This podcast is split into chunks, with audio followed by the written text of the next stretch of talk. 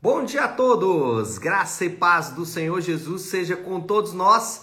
Uma ótima sexta-feira para todos. Hoje é dia 24 de março de 2023. Seja muito, muito bem-vindo ao nosso devocional de hoje. E nesta sexta-feira, nós seguiremos aí na nossa maratona de leitura bíblica, falando dos capítulos 43, 44 e 45 de Jeremias. É sempre bom lembrar que o objetivo do nosso devocional é fazer uma leitura guiada de toda a palavra de Deus, né? uma leitura dirigida aí por assuntos de toda a palavra de Deus. Então, ah, vamos avançar por cada um dos livros, documentos, epístolas, cartas, evangelhos da palavra de Deus e tentar, aliás, tentar não, né? Buscar ali um ensinamento que a palavra vai nos dar. Então, hoje falamos de Jeremias 43, 44 e 45 nesse sentido. É muito importante sempre que você leia os capítulos antes até de começarmos aqui o devocional, é o melhor cenário para você ter uma ideia clara daquilo que vamos lidar aqui quando formos fazer o devocional. Hoje eu quero destacar o versículo 16, 17, mas eu de fato quero insistir para que depois você leia especialmente o capítulo 4, o capítulo 44, mas aqui todo essa, esse cenário para você entender o que está acontecendo. Eu vou ler os versículos 16 e 17 que diz assim: Jeremias 44, 16 e 17, que diz assim: Não, nós não daremos atenção à mensagem que você nos apresenta em nome do Senhor. É certo que faremos tudo o que dissemos que faríamos.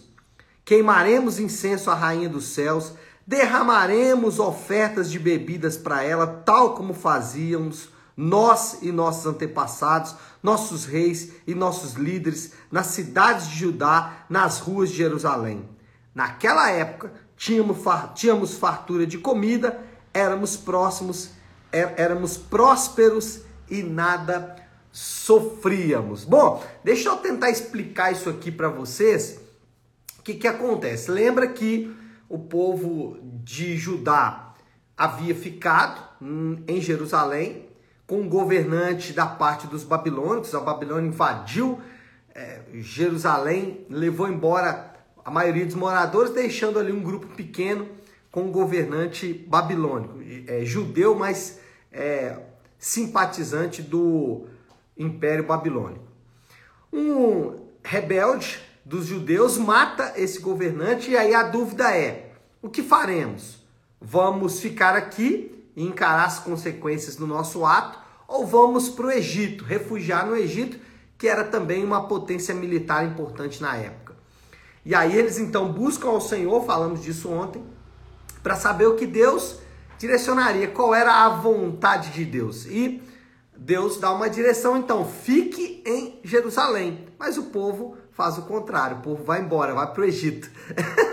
e lá no Egito, já vivendo né, dentro desse contexto, Jeremias confronta esses judeus fugitivos sobre as suas práticas de idolatria. Especialmente, Jeremias está preocupado com a idolatria de uma divindade feminina chamada Astarote, que aqui recebe o nome de Rainha dos Céus.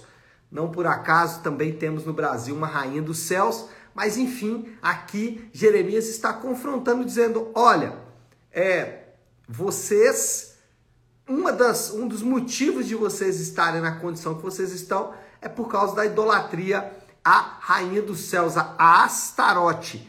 E vocês devem parar com esta com essa prática, não só com essa, mas especialmente porque a questão ali era essa prática, porque senão o Senhor vai trazer juízo sobre vocês.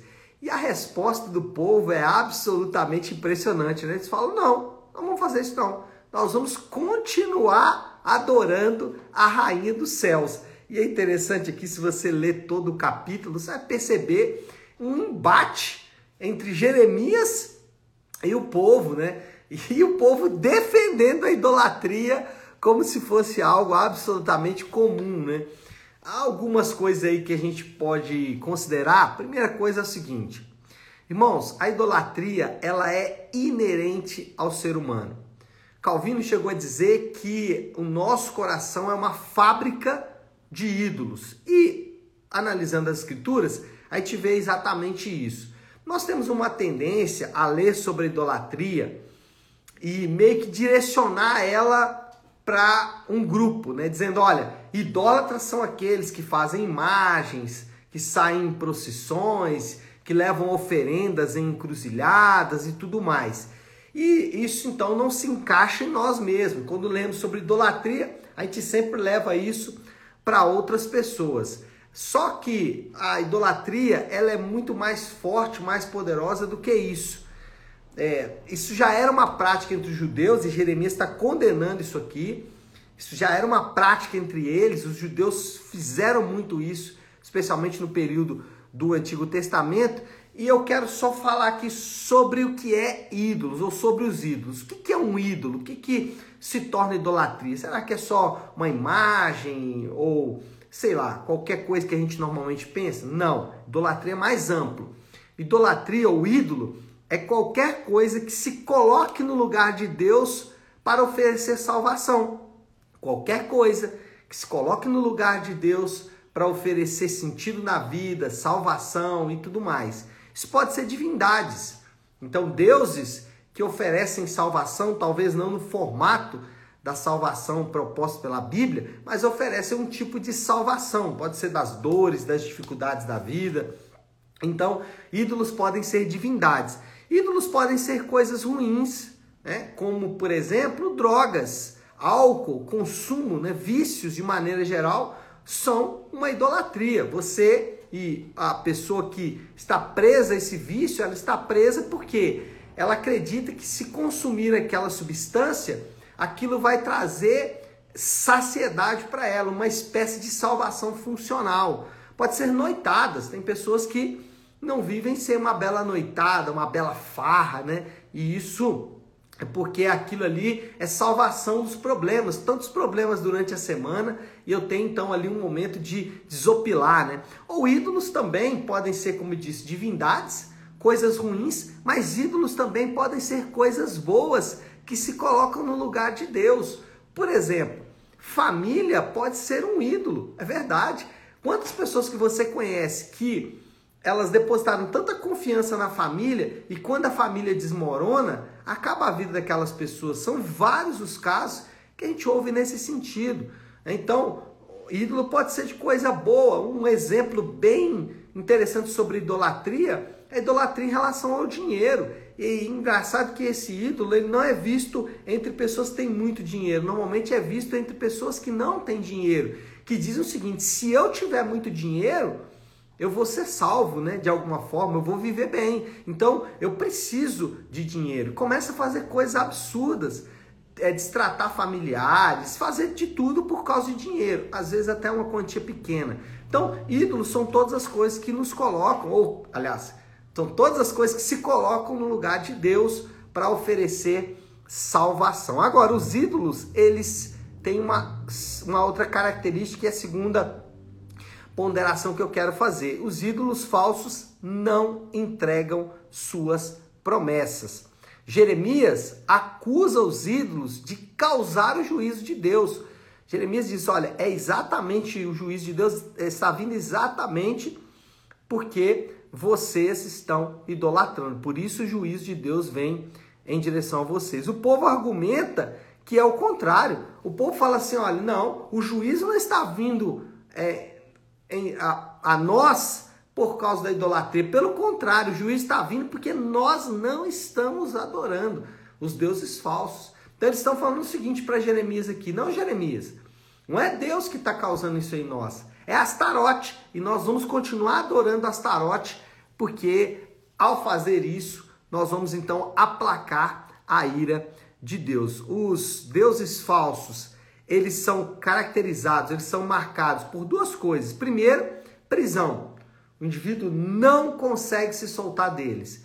Então, quem ama ah, o dinheiro vai ficar preso ao dinheiro, vai conseguir um senhor, mesmo sem querer, mesmo sabendo. Muitas pessoas sabem né, que o dinheiro pode escravizar e mesmo assim continuam escravizados.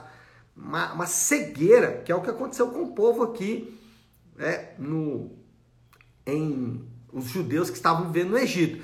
Cegos completamente por causa de dinheiro, outros cegos completamente por causa de vícios, outros cegos completamente por causa de divindades. Então, a primeira característica de um ídolo é prisão, mas também tem uma outra característica: não cumprimento de suas promessas. Os ídolos falsos não entregam o que prometem.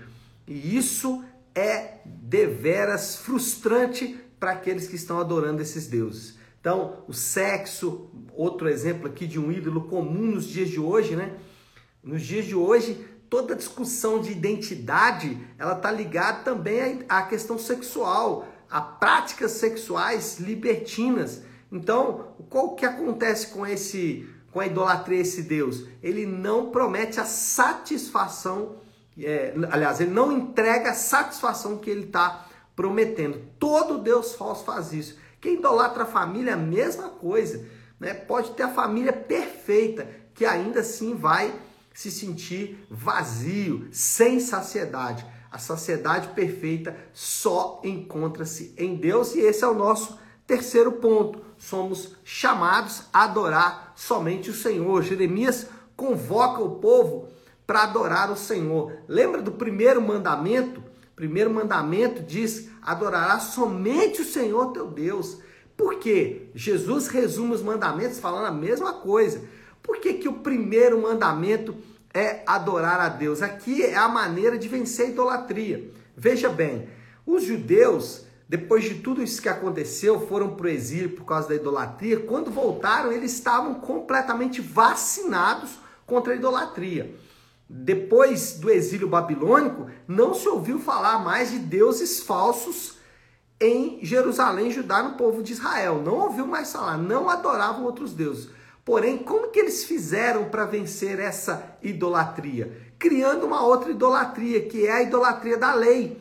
Eles começaram a dizer o seguinte: se cumprimos a lei fielmente, vamos vencer a idolatria. E nós não, o homem não consegue vencer a idolatria criando outros ídolos. É isso que acontece, por exemplo, em alguns púlpitos. Como que incentiva a superar problemas financeiros? Adorando dinheiro. Então, olha, você vai vencer os seus problemas financeiros quando você tiver muito dinheiro. É a mesma coisa que os judeus fizeram depois do exílio babilônico, é tentar vencer a idolatria com uma outra idolatria. Então, como eu vou vencer a, a idolatria na família? Criando um outro ídolo que é tão prejudicial quanto é, a idolatria da família, que é a perfeição da família. Então, eu estou dando alguns exemplos aqui para mostrar como nós não devemos tratar a idolatria. Como não devemos tratar a idolatria? Tentando criar um outro ídolo para vencer a idolatria.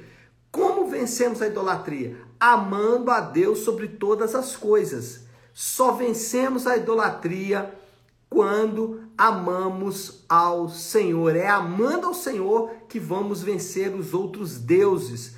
Por isso, o primeiro mandamento quando Deus diz adorará somente, né? O primeiro mandamento diz adorará somente ao Senhor teu Deus, não é uma coisa é, humana, egoísta de Deus, querendo ser vaidoso, olha, me adorem, não. É porque esse é o caminho para vencer a idolatria, amar a Deus sobre todas as coisas. Não há outra maneira de conhecer esse Deus que amamos, a não ser através da sua palavra, especialmente através de Jesus, que é a expressão exata do ser de Deus. Então, vamos tratar a idolatria quando conhecemos melhor quem o Senhor, quem o Senhor é e encontrando no Senhor a saciedade que nós precisamos e eu preciso terminar. Vamos falar aqui moral da história, né? Qual é a conclusão?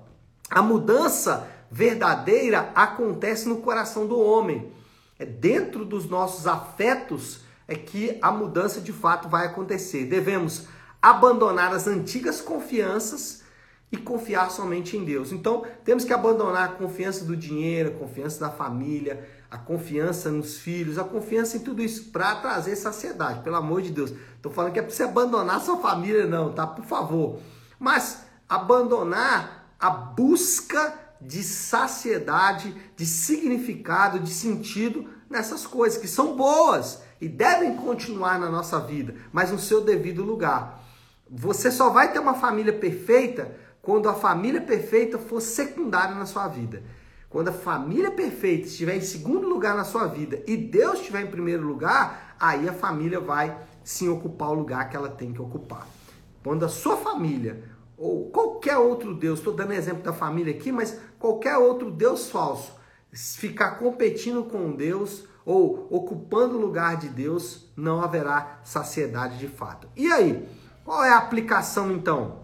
O que podemos fazer com tudo isso que aprendemos aqui? Ame a Deus mais do que qualquer coisa, né? Parece que ficou claro isso que é a saída para vencer a idolatria é amar a Deus. E como podemos amar a Deus? Devemos conhecê-lo em primeiro lugar. E para conhecer o Senhor, precisamos conhecer a sua palavra. Não só ler, né, mas conhecer, meditar, aplicar na nossa própria vida é o que buscamos fazer aqui todo dia de manhã com o nosso devocional e toda a nossa caminhada deve ser nesse sentido, conhecer o Senhor e amá-lo cada vez mais, é, admirá-lo cada vez mais por suas grandes e preciosas obras, por suas promessas, especialmente por nos dar o Espírito Santo e habitar entre nós ou dentro de nós para transformar o nosso coração. Então, ame a Deus sobre todas as coisas e aí nada pode interpor entre você e o Senhor nosso Deus. Bom, vamos finalizar? Vamos orar, vamos colocar tudo isso aí diante de Deus. Então pare um instante o que está fazendo e vamos juntos buscar a Deus em oração. Como eu gosto de fazer sempre, às sextas-feiras e segunda também, eu gosto de encerrar a semana de devocionais é, orando a oração que o Senhor nos ensinou, a oração do Pai Nosso. Pai nosso que estás nos céus, santificado seja o teu nome. Venha o teu reino, seja feita a tua vontade, assim na terra como no céu. Dá-nos hoje o nosso pão de cada dia. Perdoa as nossas dívidas, assim como perdoamos aos nossos devedores. E não nos deixes cair em tentação, mas livra-nos do mal, porque teu é o reino, o poder e a glória para sempre. Amém. Amém, meu povo? Bom, então é isso. Nós vamos ficando por aqui.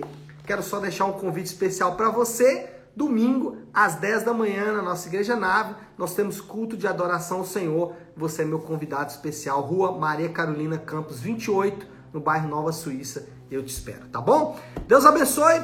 Ótima sexta-feira para todos. Fiquem com Deus.